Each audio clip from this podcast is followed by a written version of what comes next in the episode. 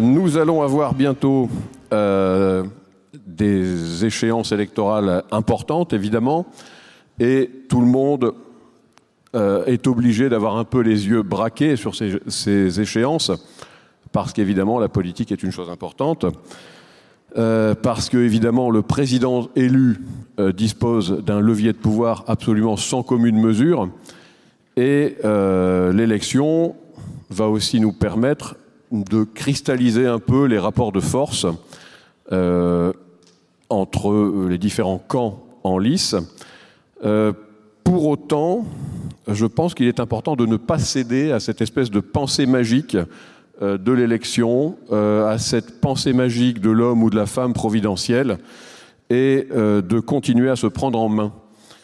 parce que, évidemment, c'est indispensable pour bâtir ou relancer les dynamiques politiques, justement, les dynamiques qui sont en place en ce moment même, quelles que soient les personnes pour qui l'on souhaite voter, elles s'appuient sur des réseaux de gens qui ont travaillé pour eux, qui se sont dévoués pour eux, qui ont mis leur énergie à leur service et euh, donc voilà, l'homme ou la femme providentielle n'existe pas si elle n'a pas derrière euh, elle euh, quelques personnalités et des centaines de militants prêts à porter sa bonne parole.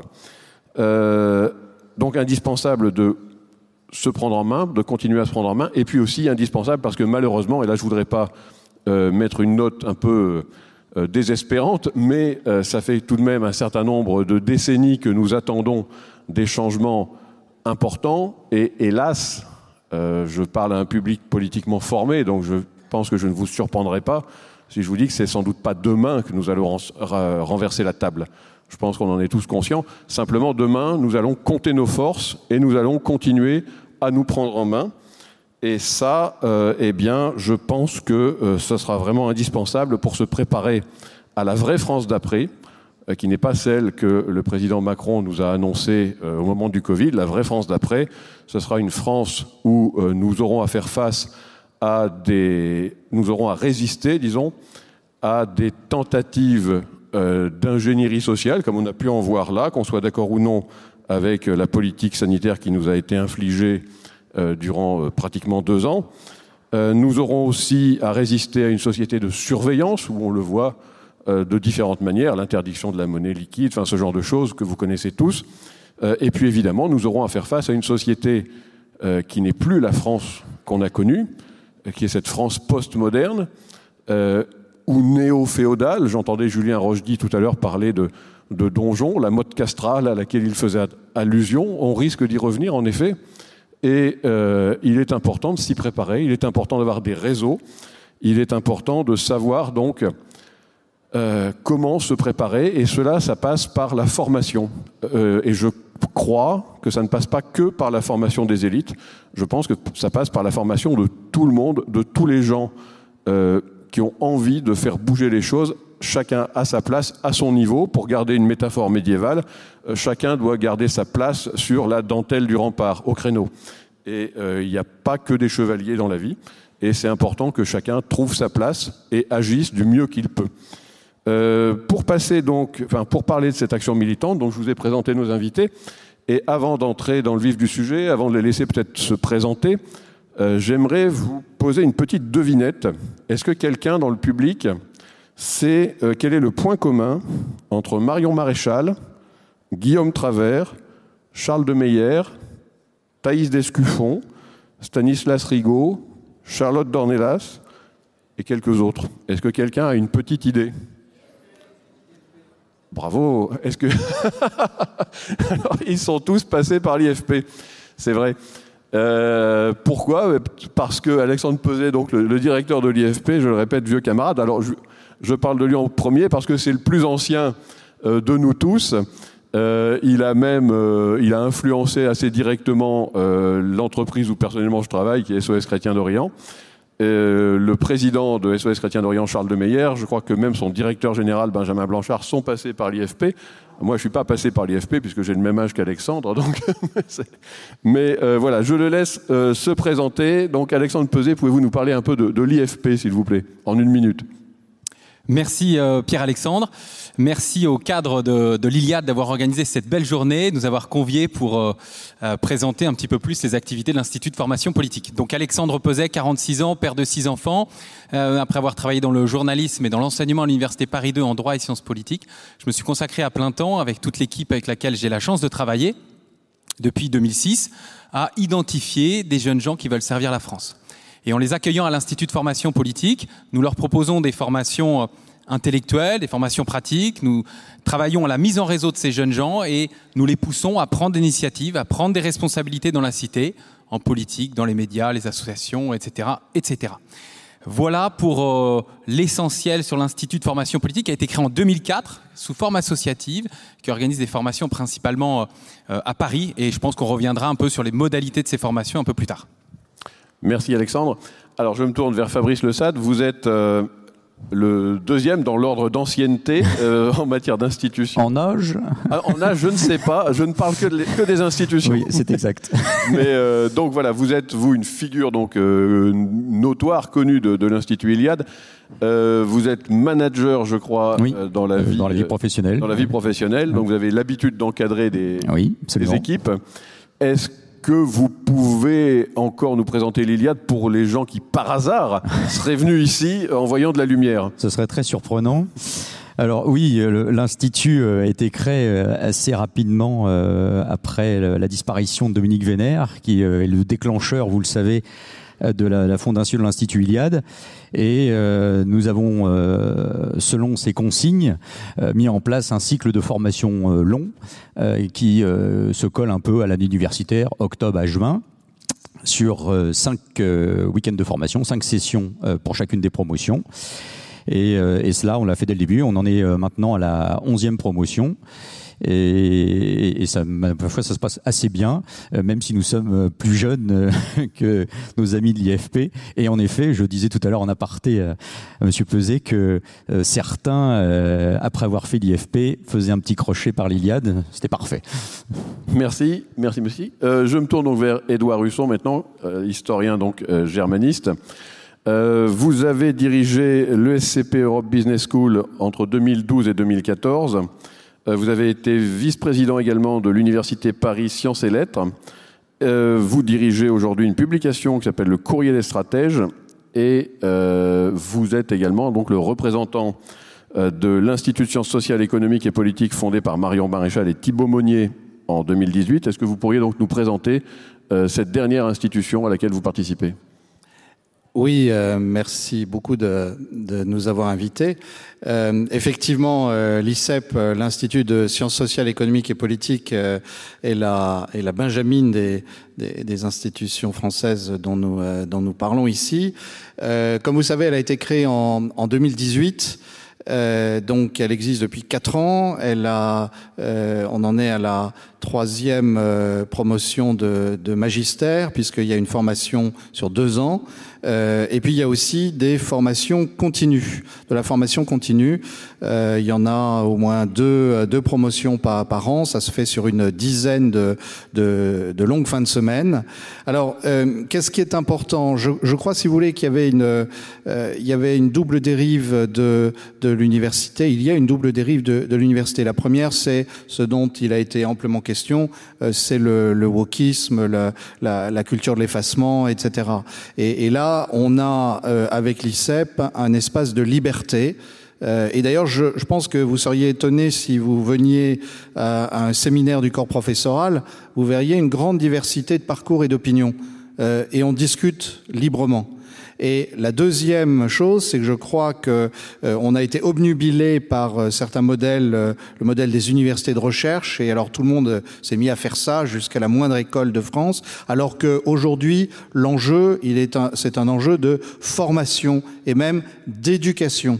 Euh, et euh, on a on a affaire à certains étudiants qui sont qui sont brillants, euh, mais, mais tous nous disent qu'ils ils se sentent des lacunes. Ils peuvent avoir une culture générale ou une culture dans tel ou tel domaine, mais ils viennent d'abord pour faire le point se ressourcer et donc on a on a une double on a une un double euh, composante du parcours management et sciences politiques euh, avec une très forte imprégnation de culture générale. Merci. Et enfin, je me tourne donc vers le plus jeune d'entre nous, euh, Martin Sellner. Donc, vous vous lancez euh, votre, vous avez lancé votre plateforme récemment. Est-ce que vous pouvez nous la présenter? Vous êtes le père, je rappelle, d'un enfant. Euh, vous êtes donc un, un, jeune père de famille. Vous êtes également un militant. Voilà. Et donc, pouvez-vous nous présenter cette plateforme que vous venez de lancer? Merci. Bonsoir à tous. je suis très honoré d'être ici ce soir et prendre l'occasion. Cet euh, événement ici impressionnant, organisé, euh, euh, pour moi, c'est une bonne motivation aussi de créer un réseau plus fort avec l'Institut d'Iliade. Aujourd'hui, je, je, suis ici, mais je ne sais pas si, si je suis digné d'être parmi vous, par bien sûr vos... vous l'êtes sans, sans, aucun doute. Vos projets, vos institutions, ils ne sont pas comparables euh, avec euh, no notre projet métapolitique en ce moment. C'est un projet euh, très nouveau, très jeune, mais avec de grandes ambitions. En ce moment, c'est une euh, plateforme d'apprentissage que nous avons fondée l'été, euh, cet été. Nous avons en ce moment 528 étudiants et nous offrons des, des courses, des séminaires digitales et nous avons euh, le but de concentrer, de structurer, mettre en forme et distribuer toute la théorie, la pensée du droit en Allemagne. Aussi, nous voulons offrir aux jeunes, aux jeunes étudiants, militants, une euh, euh, vision et une occasion de gagner sa vie avec du travail théorétique, parce que il n'y a pas seulement les têtes connues, les professeurs, les docteurs qui offrent le séminaire sur la Gegenuniversität, mais aussi des, jeunes, des, euh, des étudiants. Et aussi, nous voulons créer un réseau des étudiants, des militants avec ce projet autour des universités pour euh, commencer avec le militantisme autour des universités. Parce que je crois, en ce moment, aujourd'hui, pour trouver une vraie éducation, il faut quitter les universités, mais pour restaurer l'éducation et la formation pour, pour toute la nation, il faut reconquérir les universités. Et c'est l'idée, c'est le but de la contre-université. Merci beaucoup.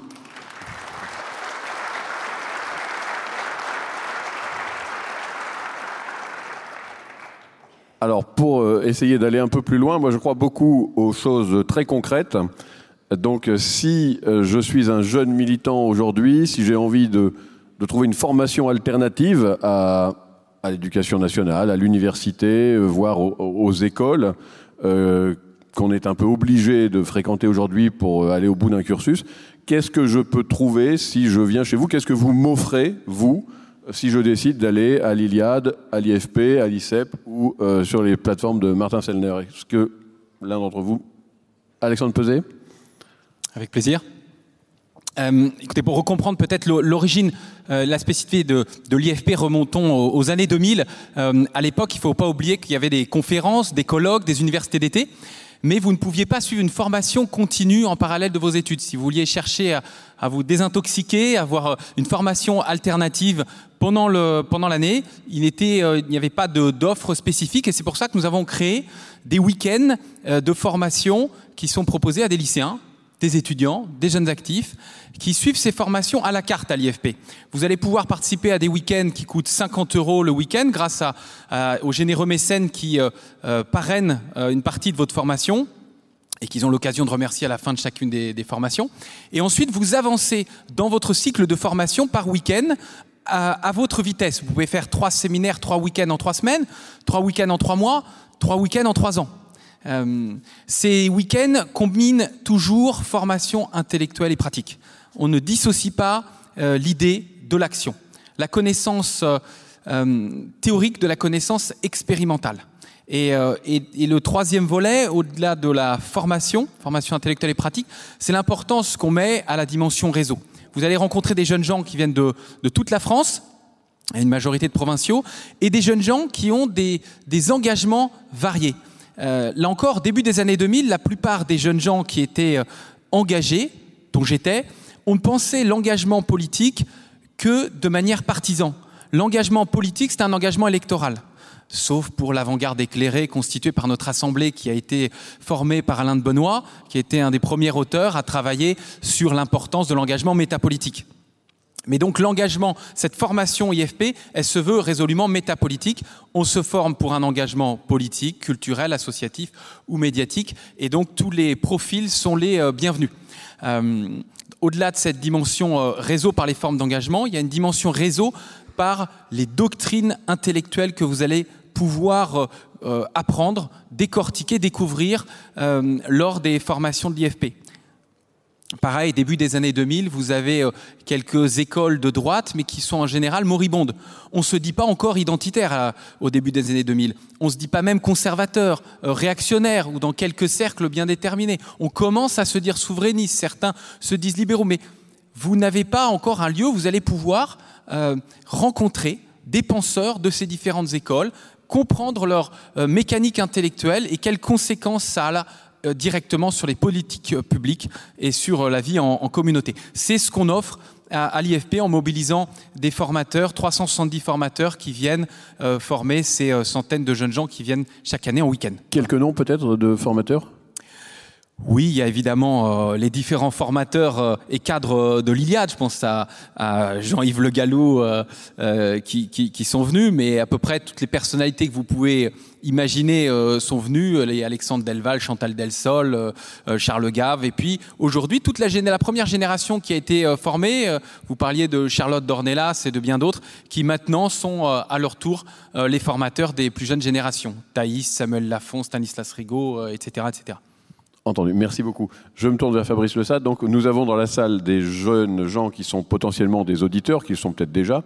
Nous avons aussi des gens qui peuvent être leurs parents, leurs grands-parents, alors, euh, et qui ont peut-être envie justement de conseiller une formation euh, à leurs proches. Alors, qu'est-ce qu'on va trouver si on vient au week-end de l'Institut Iliade? Alors, je, je pense que le, la différence fondamentale du départ, quand on a créé euh, euh, les cycles de formation, c'est qu'on a axé sur deux dimensions, au moins culturelles et civilisationnelles, de façon assez marquée, ce qui a fait que, euh, assez spontanément, dirons-nous, euh, ou en tout cas le, public était disponible et euh, est venu spontanément vers nous. On a été, euh, je dis pas euh, submergé puisque c'était le démarrage, mais en tout cas, les candidatures sont arrivées assez facilement dès, le- début, justement par cet angle qui venait manifestement euh, compléter d'autres offres euh, euh, qui étaient sur le marché, si j'ose dire. Et, euh, et, et, et- ça continue euh, fort bien. Et on, on est dans cette ligne-là euh, aujourd'hui.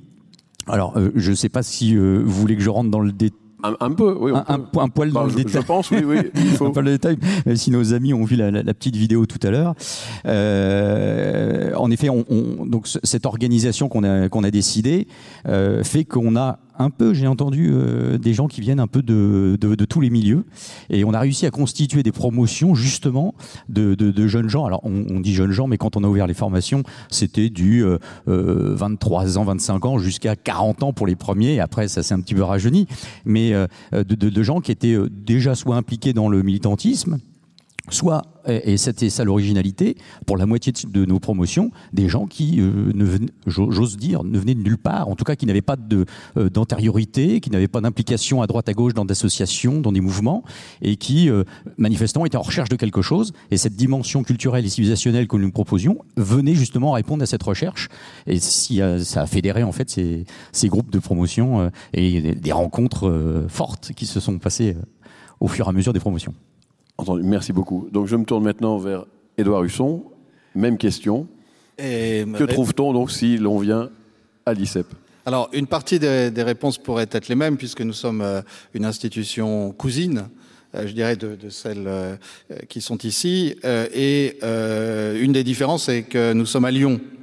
Euh, ça a été un choix euh, euh, de Marion Maréchal et Thibault Monnier, qui a été de se dire, d'abord il y a des institutions très bien, très bien à Paris, mais en plus, voilà, il faut aujourd'hui, quand on ne peut pas parler de réenracinement, euh, on ne peut pas parler de, patrimoine, de transmission, euh, si la première obsession qu'on a, c'est être à Paris pour euh, fréquenter ces élites dont on parlait, dont on parlait tout à l'heure. Donc ça, j'insiste là-dessus. Je ne vais pas répéter ce qui a été dit en termes de métapolitique.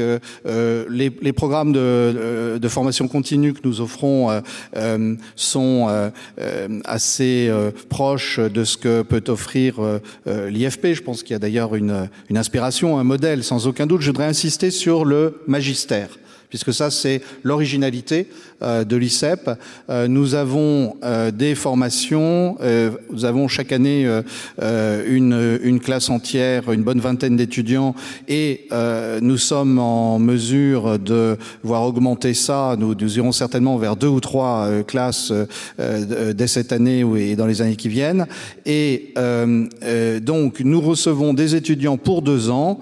Ça s'appelle magistère puisque vous savez que l'université publique a, a, le monopole de la collation des grades et donc nous n'avons pas encore le, le, grade de master, mais c'est en cours. Le, les, les, les, dossiers sont en, sont en cours de constitution, mais c'est formation au niveau master, euh, management et sciences politiques très intensif Hein, bien sûr, ça dure euh, euh, deux années. La deuxième année, il y a, y a un stage de fin de, de, fin de parcours. Vous allez dire, ça ressemble à un IEP, ça ressemble à une école de commerce, euh, où c'est la combinaison des deux. Oui, sauf que il n'y a pas de wokisme, sauf que euh, on s'occupe euh, personnellement de nos étudiants et croyez-moi que pendant la période Covid, ça a été extrêmement important.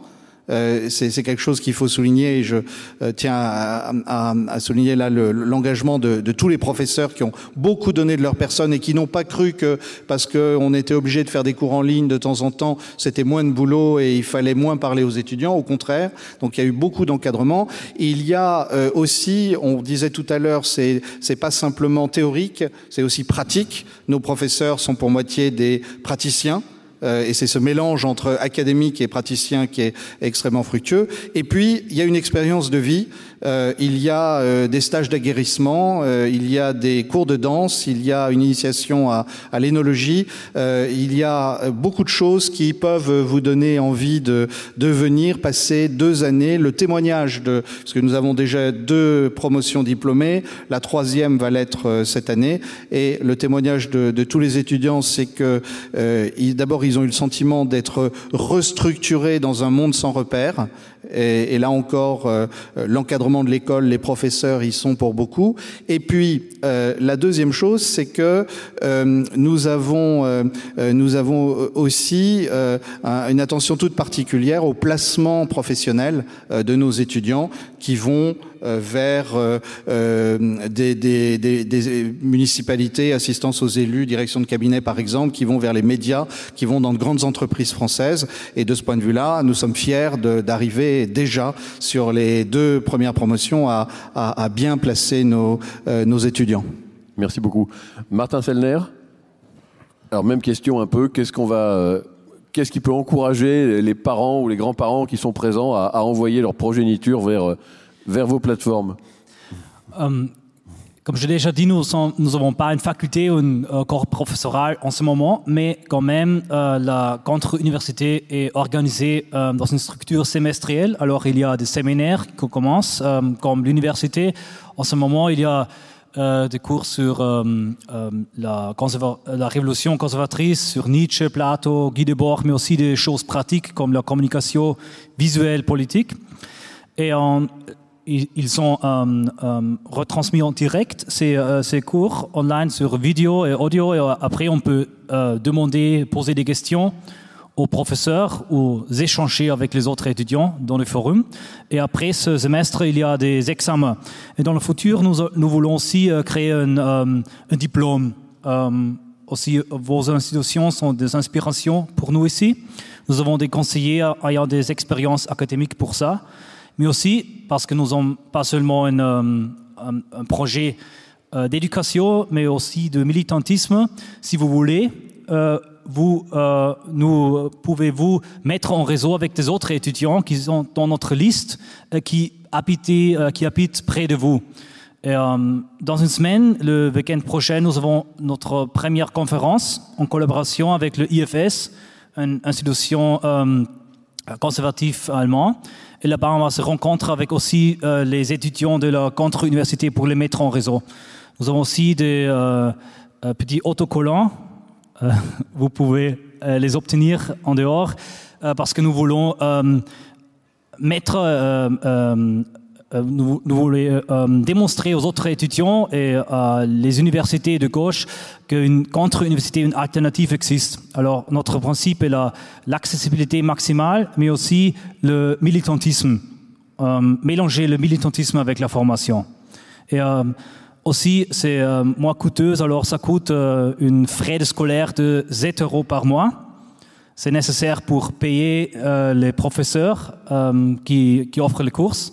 Et c'est pas très cher, c'est euh, peut-être deux pierres euh, dans une banlieue de Vienne, peut-être C'est euh, une une petite pierre à Paris. Merci Alors c'est abordable. Alors, je voudrais euh, faire une petite digression dans, dans le programme, mais euh, Édouard Husson évoquait le wokisme à l'université, et je pense vraiment que ça est une des grandes menaces pour nos, nos enfants, nos petits-enfants. Euh, est-ce que, messieurs, dans vos programmes, il peut être envisageable, est-ce que c'est déjà fait, non pas simplement d'épargner le wokisme euh, à nos jeunes, mais de les prémunir et même de leur montrer en quoi cela peut être dangereux pour euh, quasiment pour leur santé mentale, mais aussi pour nos sociétés. Est-ce que vous avez ce genre de programme prévu ou en route?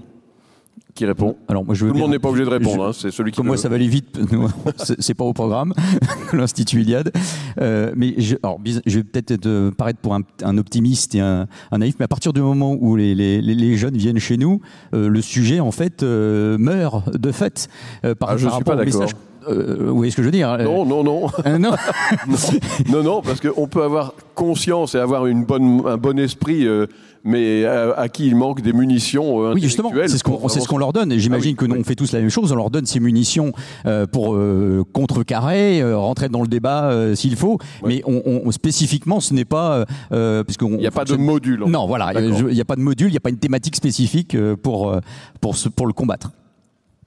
Alors, nous avons un module spécifique qui est animé par un auteur. Je vous recommande d'aller euh, euh, lire sur Internet et de retrouver les passages audio euh, et vidéo. C'est Pierre Valentin, un de nos étudiants, qui a fait la première étude sur le wokisme, euh, dont vous pouvez retrouver l'entretien sur Sud Radio, je vous dis, sur Internet, et télécharger son étude directement sur la Fondapol. Donc voilà, très tôt, on, a travaillé sur ce sujet et animé des modules. Et euh, c'est une des, spécificités qu'on s'efforce de faire et on pousse nos étudiants à cela, c'est de se spécialiser sur une thématique pas seulement à titre personnel, mais d'aller la porter dans le paysage public. Et donc, on propose des entraînements médias intensifs pour ensuite être armé et être capable, comme il l'a fait avec talent, euh, d'aller dans les grands médias. Merci beaucoup. Édouard Husson Alors, euh, si vous voulez, nos étudiants, ils viennent pour euh, entendre parler d'autre chose, euh, pas entendre les mots qu'ils ont euh, en permanence dans les médias. Donc, je dirais, euh, on n'a pas, euh, on n'a pas fait de formation spécifique. Peut-être qu'on en fera une.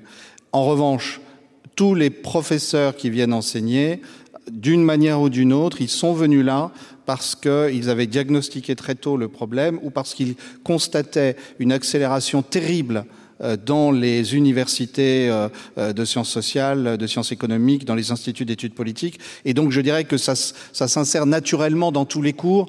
Euh, chacun de nos cours consiste à équiper les étudiants, à les armer intellectuellement, culturellement, à leur donner les références, à leur, à leur redonner le, le sens des, des perspectives, euh, plus les conférences évidemment qui, elles, peuvent être dédiées spécifiquement euh, au sujet. Au sujet, entendu.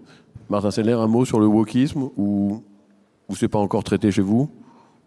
Non, je crois une, chose qui est peut-être euh, particulière sur la contre-université, et il y a aussi des, jeunes étudiants qui font leur master, par exemple, qui aussi ont euh, la possibilité d'offrir une course sur notre plateforme. Alors, euh, c'est aussi une, une motivation de ce projet d'offrir une, moyen de gagner sa vie, euh, gagner un petit euh, peu de l'argent avec un travail théorique, parce que je crois beaucoup de jeunes qui font des études humaines n'ont pas la possibilité de vraiment travailler, travailler dans ce genre. Très souvent, ils sont les secrétaires pour des, politiciens.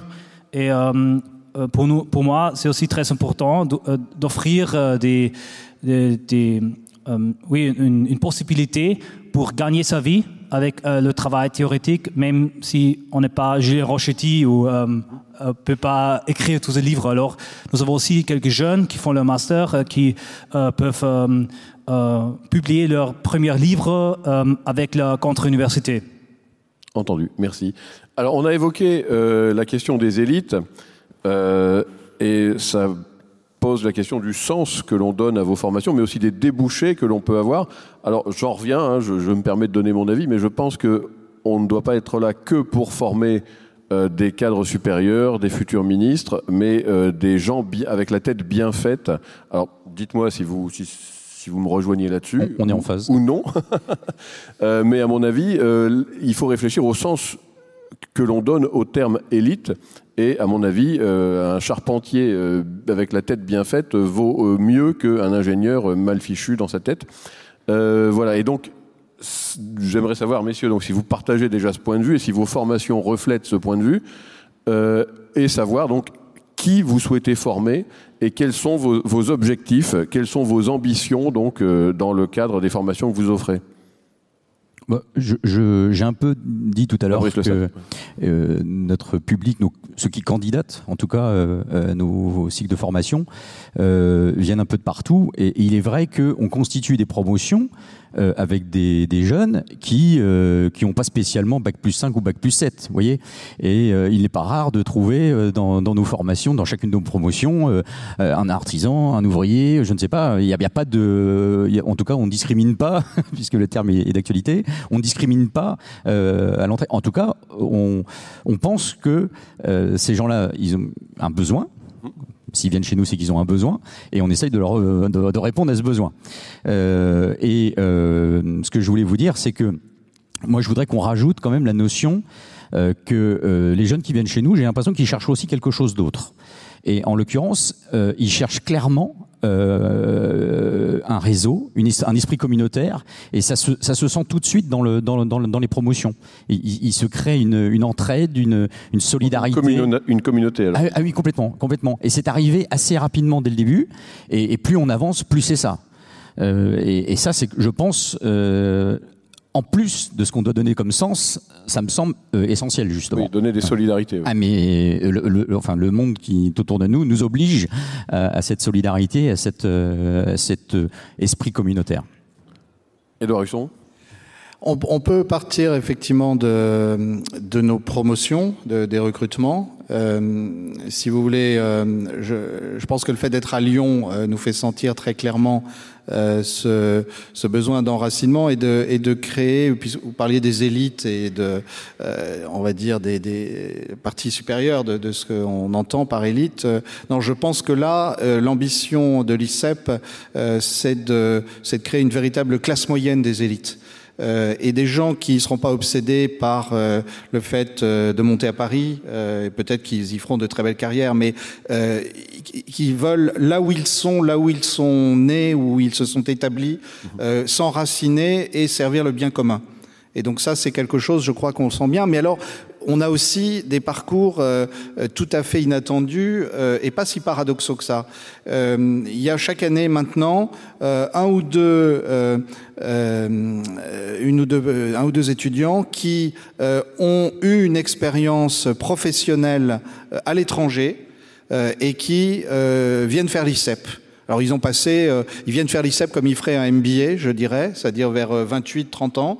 Euh, et euh, ils, ils, bon, évidemment, euh, je leur fais toujours la plaisanterie un peu facile, mais euh, vous savez, euh, vous êtes, vous pensez global, donc vous devriez aller à Sciences Po. Et, et la réponse, elle est, elle est à peu près toujours la même. C'est non, justement. Nous, on a vu le monde, et donc on veut pas du bullshit de, de, de Sciences Po.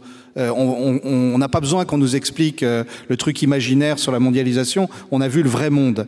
Et euh, l'élément très intéressant là-dessus, c'est qu'ils disent on a besoin de redécouvrir notre pays et on pense que c'est dans une école comme la vôtre qu'on peut le faire. Et ça, je crois que c'est extrêmement important euh, si on avait, si on développait des institutions qui donnent envie aussi à des gens qui ont, qui ont fait des études à l'étranger ou qui ont commencé à passer quelques années à l'étranger de revenir s'installer en France pour servir le pays. Merci beaucoup. Il nous reste trois minutes, me signale-t-on. Je donne la parole à Martin Sellner pour répondre à cette question donc sur euh, votre vision des élites et ce que vous souhaitez faire avec vos, vos, auditeurs. Et je laisserai ensuite Alexandre Peset répondre rapidement à la question et nous donner le mot de la fin euh, de cette conférence. Le titre de cette euh, conférence ici, le restaurer le politique. Je crois pour restaurer le politique, il faut dominer la métapolitique. Et pour ça, on a besoin de les quatre de ce métapolitique.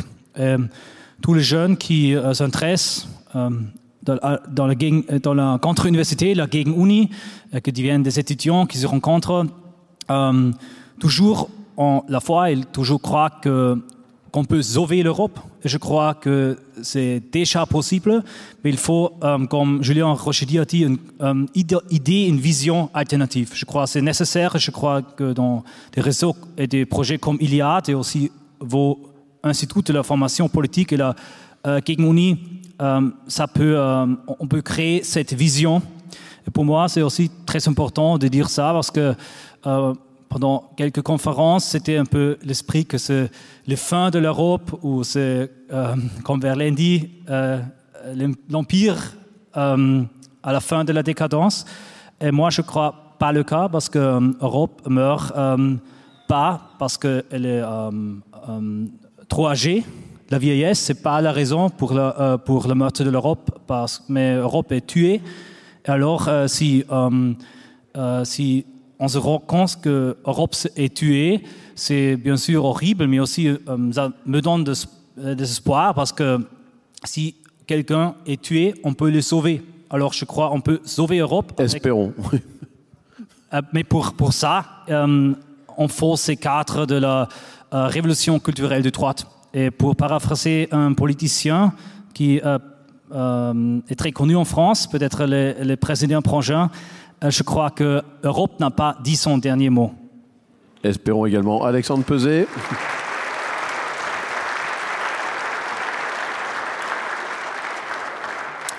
Sur votre question sur les profils, tout d'abord, euh, évidemment, on accueille tous les, tous les profils. Et la semaine dernière, on a eu un témoignage de Franck Ferrand qui est venu euh, faire un module de formation. Et ce qui était intéressant, c'est qu'il nous expliquait, venu d'un milieu modeste, comment il est monté dans les différentes sphères et comment, à, son âge, bien l'enseignement qu'il tire, c'est que son père Boucher avait raison sur à peu près tous les sujets qu'il contestait, euh, lui en faisant des grandes études. Euh, pour ce qui est euh, euh, ce que soulignait Monsieur Le Sade sur la, la dimension communautaire des formations, elle est incontestable. Il y a une montée en puissance de jeunes gens qui ont envie de se retrouver pour pouvoir échanger avec des gens qui, qui peuvent échanger sans sortir immédiatement un certain nombre euh, d'anathèmes qu'on connaît bien. Euh, et, beaucoup nous disent ça fait du bien de venir au séminaire de l'IFP parce que j'étais seul dans ma classe, seul dans mon université, seul dans, mon ville, dans ma ville. Et on leur rappelle que ce sont toujours euh, les minorités évidemment qui font l'histoire, mais qu'il faut ne pas oublier qu'il y a beaucoup de spectateurs et quelques acteurs. L'important c'est que ces acteurs se retrouvent, s'unissent, travaillent ensemble. Et je quitterai, puisque vous me demandez de conclure, sur un message qui, qui est le message qu'on fait passer à l'Institut de formation politique à tous nos jeunes, et que je me permets d'adresser aux jeunes et, et, même à, leurs parents qui sont ici. Je crois qu'un des fils conducteurs de la journée d'aujourd'hui de, de l'Iliade, c'est la question démographique. Face au, au péril démographique que traverse notre pays et notre euh, civilisation, euh, la priorité en termes d'engagement pour tous les jeunes, la priorité des priorités, c'est de se marier, d'avoir des enfants et de transmettre le patrimoine qui est le nôtre à leurs enfants. Voilà, merci.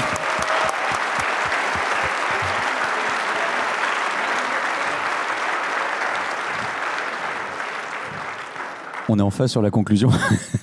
On est en face sur la conclusion. Je, rebondis. Je vois que les organisateurs ont mis la petite affiche concernant euh, la formation jeune du 11 et 12 juin. On a en effet additionner, ajouter à la formation longue euh, des week-ends spécifiques pour les plus jeunes, les 18-23 ans, parce qu'en fait, euh, on, est, submergé de candidats et nos promotions, bah, ils sont toujours de 24 personnes. Donc, on a rajouté pour les plus jeunes d'entre eux euh, une, des week-ends spécifiques et qui permet après éventuellement de passer à la formation longue. La prochaine, pour ceux qui ne sont pas encore inscrits, qui sont dans cette salle, c'est le 11-12 juin. Merci beaucoup. Merci messieurs. Et nous vous souhaitons une bonne fin de soirée avec une autre intervention. Messieurs, merci beaucoup. On peut les applaudir.